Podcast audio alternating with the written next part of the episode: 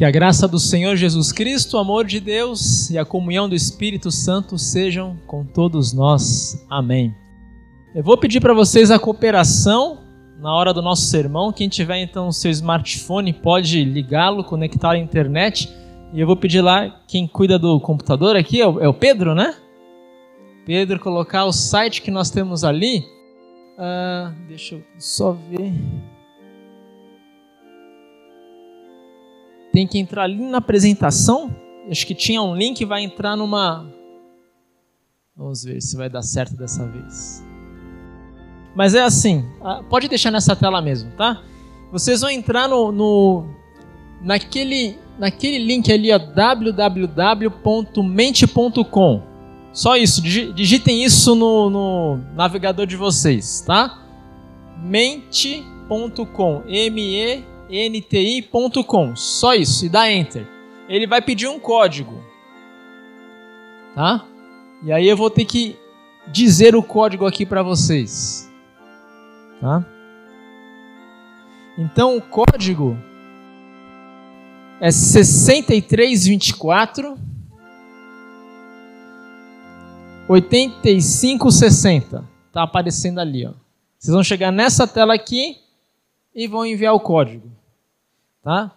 É 63 24 85 60. E aí quem conseguiu? Nós temos uma pergunta ali. A pergunta é: o que deixa você impaciente? Eu vou citar algumas coisas, você coloca outras três ali. Para mim, eu fico impaciente com espera em fila, especialmente depois da pandemia. Na pandemia a gente compra tudo online, faz a resolução de banco. Eu nunca mais fui no banco, acho que faz mais de 10 anos que eu não vou numa agência bancária, assim, só quando tem que sacar um dinheiro, mas eu nem conheço o gerente da minha conta. É, é, é, tudo online. Eu não vou mais na agência. Aí eu tenho que ir de vez em quando porque tem que assinar lá algumas coisas que o Banco do Brasil pede. Né? Então eu vou lá e 10 minutos na fila me deixa angustiado. Né? 10 minutos esperando. Então vocês coloquem ali o que vocês quiserem. O que, que deixa você impaciente? Eu citei uma coisa minha. Tá? E aí, é... pode enviar. E eu vou receber aqui, ó. Eu vou receber o que vocês estão me falando aqui, tá? Alguém colocou, por exemplo, fome. Fome da impaciência, verdade, né? Trânsito. Em São Paulo ainda mais, né? É, atraso, tem pessoas que não suportam quem não é pontual, né? Olha, tá aparecendo aqui um monte de coisa, né? Fila, call center, é, atraso de outras pessoas, bagunça na casa, falta de sono, que é algo crônico, né? É, internet lenta, internet lenta é horrível, né? Para trabalhar pior ainda, para assistir um filme também é ruim, tá? Então eu estou recebendo aqui algumas coisas que eu vou citar aqui no sermão, tá? E depois eu vou mandar para o pastor Iderval o print de todas as respostas para ele conhecer a congregação, né? O que que é anônimo, tá? Ele não vai saber quem enviou o que ali, mas assim, né? ele não vai saber que o Daniel não gosta de fila, né? Então, é para conhecer a congregação, tá? Aí tem uma outra, eu vou, eu vou mudar o slide agora aqui, tá? Vai aparecer um outro slide. Esse é o meu telefone. Quem quiser, então, durante a mensagem, mandar algum WhatsApp, ou especialmente depois, né, tem algum tema que você gostaria de tratar pessoalmente. Não dá para fazer isso aqui no culto, mas aí o culto hoje, o sermão, hoje ele se estende após o culto. Né? Ele não fica restrito aos 12 minutos aqui da, do, do culto. O pastor tem oportunidade para, de forma pessoal, individual, receber as mensagens de vocês e continuar o culto, continuar a mensagem é, depois durante a semana, tá? Então eu vou deixar até nesse slide aqui, durante a mensagem inteira, vocês vão aí salvando o WhatsApp. Vocês citaram aqui diversas coisas que deixam vocês impacientes. E a paciência é uma das sete virtudes capitais na teologia cristã. Só que o que é de fato impaciência. Impaciência tem algo muito a ver com ansiedade. Ou não? Ansiedade e impaciência estão tem a mesma raiz. Mas, biblicamente falando, impaciência é muito mais do que você não conseguir esperar pelas coisas. Impaciência tem a ver com não aceitar alguns limites ou tentar fazer por você mesmo aquilo que não é da sua alçada ou não é do seu controle. Trocando em miúdos, foi por impaciência que Adão e Eva pecaram. Deus criou uma árvore e que não era para eles comerem. Mas lá no futuro, Deus liberaria. A árvore foi criação de Deus, eles não conseguiram esperar né? Eles não conseguiram esperar o limite que Deus estabeleceu. Tudo isso aqui é muito bom. Essa árvore aqui é boa, mas nela vocês não tocarão. Veja que a árvore, o fruto não eram maus, não eram venenosos. Não, era Deus criou aquela árvore, era boa, santa. Só que Deus colocou um limite. Ó, aqui você não passa. Não é por impaciência que muitos jovens, na minha época pelo menos, pegavam um carro do pai sem carteira, não, não conseguiam respeitar o limite. É por impaciência que a gente corre mais do que o possível numa estrada, a gente não respeita os limites que são nos colocados. Então, impaciência tem a ver com não conseguir me enquadrar em limites e geralmente limites saudáveis. Trazendo isso para a nossa vida corriqueira, uma coisa que alguém colocou é que não consegue ter paciência com o bom dia do marido. Imagina assim que fica esperando o marido dar bom dia, o marido não dá, né? Só que você tem controle sobre a boca do seu marido? Há um limite que você não consegue passar, que é o uso da boca de um outro ser humano. Se ele não quer dar bom dia, ele não vai dar, e você fica impaciente por algo que você não tem controle, que é a boca do seu marido, por exemplo. Né? Então, vejam que a impaciência tem a ver com eu não aceitar os limites que a vida me impõe. O empregado impaciente é aquele que quer ser o patrão, que quer fazer de vezes da pessoa que comanda, quando a sabedoria e a virtude é eu ter paciência e saber aguardar o meu momento. Então a impaciência, meus queridos, tem muito a ver com a raiz pecaminosa que há em nós. Em suma, a impaciência mostra o quão pecaminosos nós somos, porque a gente sempre é geralmente impaciente com aquilo que é da jurisdição do outro, não minha. O caixa de banco que é lerdo, o atendente que não sabe falar, o meu patrão que não consegue me ver, a minha esposa que acorda de mau humor. Tudo é que está na alçada dos outros. Mas geralmente a pessoa impaciente e ansiosa, ela é também, olha que engraçado, ela é procrastinadora. Ela tem uma enorme paciência com ela mesma. Aquilo que é da responsabilidade dela, ah, uma Netflix pode ir na frente. Ah, a casa pode esperar. Ela sempre tem uma boa desculpa para ser extremamente complacente e super paciente com os prazos dela. E geralmente, essa pessoa que é impaciente com os outros e procrastinadora com ela mesma, quando alguém cobra essa pessoa, ela sempre tem uma boa desculpa para dar por não fazer aquilo que ela deveria ter feito. É o filho dela que fica mais doente que os outros. É a dor de cabeça dela que é mais insuportável que a da esposa ou do marido. É o cliente dela que é pior do que ela quando ela é cliente. Percebam então, a raiz é muito mais profunda de uma simples ansiedade, impaciência e um espírito procrastinador. A raiz, na verdade, é: eu não aceito que eu sou, eu não arco com as minhas responsabilidades e quando é do outro eu quero co cobrá-lo. Aí Jesus já falou: cuidado como você julga os outros, porque você será julgado da mesma forma. É esse o tema da parábola estranha que nós ouvimos. Essa, essa é uma das parábolas na Bíblia que não é uma parábola verossímil. Não é tipo a parábola do filho pródigo que você consegue até acreditar que aquela história é, é real, assim, parece que aconteceu de fato. Essa parábola é um absurdo. Quem já é, estudou literatura tem um cara chamado Edgar Allan Poe. Era um norte-americano que escreveu muitos livros absurdos, mas o absurdo encantava. Você ficava, nossa, uma casa que fala, uma casa que tem né, que tem boca. Tem vários seriados na, na, na Netflix assim, né? é, Silent Hill, é, são coisas absurdas assim. Você não consegue acreditar, mas você assiste porque o absurdo encanta. Essa parábola é algo assim. Né, quem assistiu Dark também é um absurdo que você fica encantado. É impossível aquilo acontecer, mas você fica encantado. Essa parábola de Jesus é esse espírito do absurdo.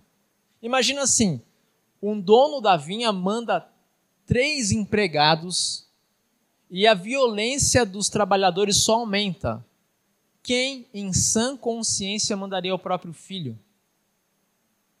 Né? Primeiro empregado foi humilhado. Segundo empregado apanhou e foi humilhado. O terceiro empregado apanhou, foi humilhado e foi despido, voltou vazio, voltou nu. Quem em sã consciência, numa escalada de violência dessa, mandaria o próprio filho lá tomar a vinha de volta? Ninguém. A parábola é um absurdo. Então, quando Jesus usa um absurdo de parábola, uma hipérbole, algo demais, é que ele quer fazer uma analogia contundente. Qual é a analogia? De que a paciência do dono da vinha é extremamente enorme. Ele espera. Acho que todo mundo conseguiu ver que o dono da vinha aqui em Lucas 19 é o próprio Deus. Que a vinha é o mundo, as coisas que são colocadas diante de nós para a gente cuidar. E que os trabalhadores somos nós. Os trabalhadores da vinha somos nós. E quem Deus manda para a vinha, para ver o que a gente está fazendo, são profetas, os anjos, enfim, são representantes de Deus, pastores que vão ver, cuidar das ovelhas do povo. O problema é que a gente às vezes é como o trabalhador da vinha que não tem muita paciência. A gente quer para nós o que um limite colocado por Deus não permite ser nosso. A gente quer a vinha para nós. Não basta usufruí-la. A gente quer ter aquilo para nós. Então, essa parábola está mostrando duas coisas: o exagero da paciência de Deus e a total injustiça da situação humana de querer para si o que não é da alçada dele. A maior parte dos nossos problemas na sociedade, na família e até na geopolítica tem a ver com isso. Você pega lá o presidente Putin, ele quer para ele o que não é dele, que é a soberania de um país. Não interessa se a Ucrânia pode ou não colocar mísseis da OTAN lá, o país não é dele. Há um impedimento ético muito forte naquela guerra, que é ele invadiu um país soberano, que não é da jurisdição dele. Teria todas as outras maneiras de resolver esse problema diplomático, sem ter que disparar um míssil na casa das pessoas. Então, de forma contundente, o ditador da Rússia faz algo que não é da alçada dele entrar num país soberano em pleno século XXI. Entendem como a raiz dos males é exatamente o mesmo que acontece na nossa casa? A gente se irrita com um filho que toma decisões por ele e a gente às vezes não percebe que a decisão é só do filho e não nossa. A carreira que ele quer seguir, por exemplo. A gente se irrita com a decisão do pai e da mãe, sendo que a decisão do pai e da mãe é deles e não nossa de filho. A gente quer tomar decisão pelos pais. E aí, nessa relação totalmente difícil, nós temos um mundo em que a gente simplesmente não dialoga, a gente negocia. Certo? Olhem para a casa de vocês o casamento. Quando foi que um casamento virou uma fonte de negociação? Ah, eu, você decidiu isso, eu, eu decido aquilo, ontem você decidiu, agora eu decido. O que, que vai acontecer um dia? Um dia alguém vai ser a Rússia. Vai acabar esse casamento. Onde não há diálogo e há negociações, há uma guerra fria acontecendo naquela casa. Certo? Eu coloco minhas tropas aqui, a minha esposa coloca ali, a gente vê aonde que eu perco, ah, eu posso perder aqui, mas domingo à tarde ninguém mexe, que eu quero jogar bola. Eu vou com ela no sábado à noite. Sábado à noite eu posso né, perder uma outra coisa. Mas domingo, então, domingo eu brigo. Domingo, quatro da tarde, eu sou do, da televisão. Então a gente sempre está negociando, nunca dialogando.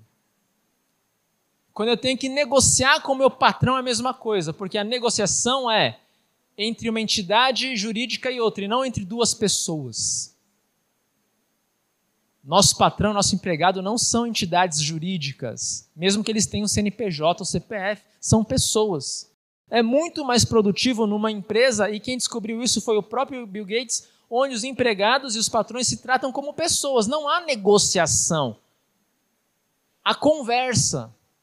Inclusive para definir metas, objetivos e salários. Conversas. Qual é a, a troca é diferente. Assim é com Deus. Deus não negocia com a gente. Deus conversa. Mas ele não arreda ao pé daquilo que é dele, que é ser Deus. Nesse ponto, meus irmãos, há uma grande há um grande aprendizado para nós aqui nessa parábola. Você tenta negociar com Deus? Eu tento às vezes. Eu tento negociar. Eu falo, olha, eu estou fazendo isso aqui, a minha oferta vai ser menor. A gente tenta dar aquela negociada. Olha, Deus, o Senhor está vendo que eu estou fazendo escolhas que sacrificam minha vida, espero ser abençoado mais tarde. Ou algo de ruim acontece para mim e eu reclamo para Deus. Puxa, Deus, tanta coisa que eu fiz para o Senhor e, e é assim que eu sou recompensado. A gente negocia com Deus, como os lavradores da vinha tentavam negociar. O que a Bíblia nos ensina aqui hoje, pelo menos hoje, são duas questões muito fortes. Primeiro, nós temos que aprender que Deus é Deus e que com Ele não há negociação. Ele determina, Ele é o Criador. Ele não vai mudar as regras. Ele simplesmente vai impor. Essa é a posição dele de Deus e de nós como criaturas. Parece algo ruim, né? jogar na lata assim o que a gente às vezes não ouve mais nas igrejas, de que Deus não institui uma democracia. Deus não é democrático. É ele que manda, é ele que cria, é ele que estabelece as leis da física, da química e as leis que ditam o que a palavra de Deus coloca. Não há negociação com Deus. O que ele determinou lá na criação vai ser assim até o final da vida, mesmo que a igreja mude de ideia e tente se adaptar e negociar diferente. Não. Que Deus estabeleceu não há mudança. Até porque para ele o tempo não passa, o tempo é absoluto, então não tem como ele mudar. Então não há negociação com ele. Parece difícil para uma mente ocidental democrática como a nossa, acostumada a negociar, a decidir tudo por um consenso. Mas aqui está a primeira lição. A gente é convidado no culto a confessar nosso pecado e dizer: Deus, perdoa quando eu tentei negociar. Quando eu não aceitei minha condição de criatura e quis meio que ser um deusinho pequeno tentando mudar as coisas na minha vida. Mas por outro lado, gente, não é maravilhoso saber que Deus tem todo o poder? De que Ele conhece a mim mais do que eu mesmo e Ele consegue então mostrar para mim os caminhos que eu devo seguir? Não é maravilhoso saber que o principal da minha vida não depende tanto das minhas escolhas e de eu quebrar a cabeça, de eu negociar com Ele, mas depende simplesmente de eu aceitar que Deus conduz a minha vida? É maravilhoso isso, nos liberta para olhar para aquilo que nós conseguimos controlar.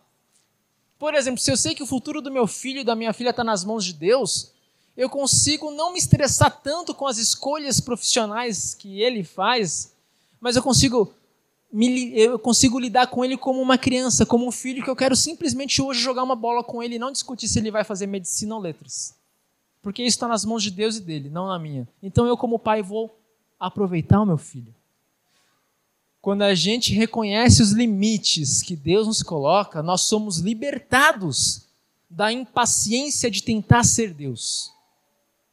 E nós somos libertados para viver com grande alegria aquilo que é colocado para nós para viver. E aí sim nós conseguimos servir a Deus naquilo que, nas vocações, nas esferas que Ele nos coloca. A verdadeira liberdade na Bíblia não é eu expandir o que eu sei e o que eu tenho infinitamente, mas é eu aceitar aquilo que eu posso controlar, aquilo que está ao meu alcance. E quando eu aceito isso, eu estou livre. Eu estou livre para deixar Deus ser Deus naquilo que eu não controlo. E estou livre para realmente focar a minha atenção naquilo que eu consigo focar minha atenção. Preparar uma janta para as minhas duas filhas, levá-las ao Ibirapuera, o futuro delas, eu não sei, está nas mãos de Deus, eu não vou me preocupar muito. Mas eu vou me preocupar o que elas vão comer hoje à noite. Eu vou me preocupar se eu posso contar uma história para as duas hoje à noite. Não se eu vou ter condições de pagar o boleto de medicina daqui a 10 anos. Isso eu não vou me preocupar agora. Eu vou focar no que Deus me deu nesse exato momento. E aí, nesse sentido, gente, quando o futuro chega, a gente simplesmente diz: Deus, me ensina a decidir. A parábola termina com o filho sendo espancado e morto. A paciência de Deus é ilimitada a ponto de enviar o filho dele. Na cruz do Calvário, nós temos a parábola do absurdo, não de forma encenada ou contada, mas acontecendo de fato. Deus deixa o lado de dele lá de Deus e vem assumir o nosso lado. Olha que engraçado. Há um limite entre nós e Deus, e Deus é aquele que pode vir para o nosso lado. Aquele que é imortal se faz mortal. O verdadeiro Deus se faz homem. Por que, que ele passa dos limites para vir até nós? Porque ele sabe que somente vivendo a nossa vida e se comunicando com a gente dentro dos nossos limites é que nós entenderíamos o absurdo que é o amor dele. É que nós veríamos que ele ser grande, poderoso e soberano é bom para nós. Se um Deus que é capaz de passar dos limites impostos pela, digamos assim, teologia, né? E se habita e mora entre nós, vem morrer por nós, será que nós realmente não conseguimos confiar que esse Deus absurdamente paciente, que é o melhor para a nossa vida naquilo que nós não podemos controlar? Sim, nós podemos confiar, porque Jesus morreu por você.